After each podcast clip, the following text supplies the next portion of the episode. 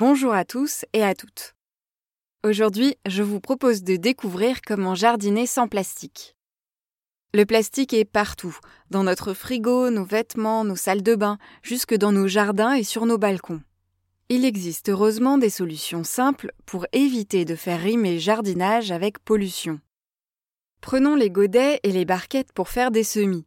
Vous pouvez les remplacer par des boîtes d'œufs ou des pots biodégradables disponibles dans le commerce.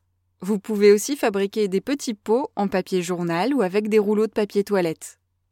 Si vous achetez des semis dans des pots en plastique, n'hésitez pas à les ramener ensuite à la pépinière pour qu'ils soient réutilisés.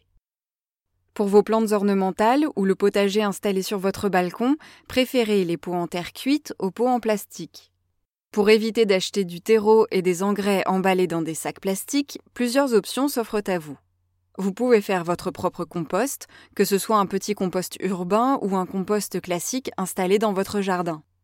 Vous pouvez également vous procurer de la terre et du compost en vrac dans des pépinières ou auprès de distributeurs spécialisés.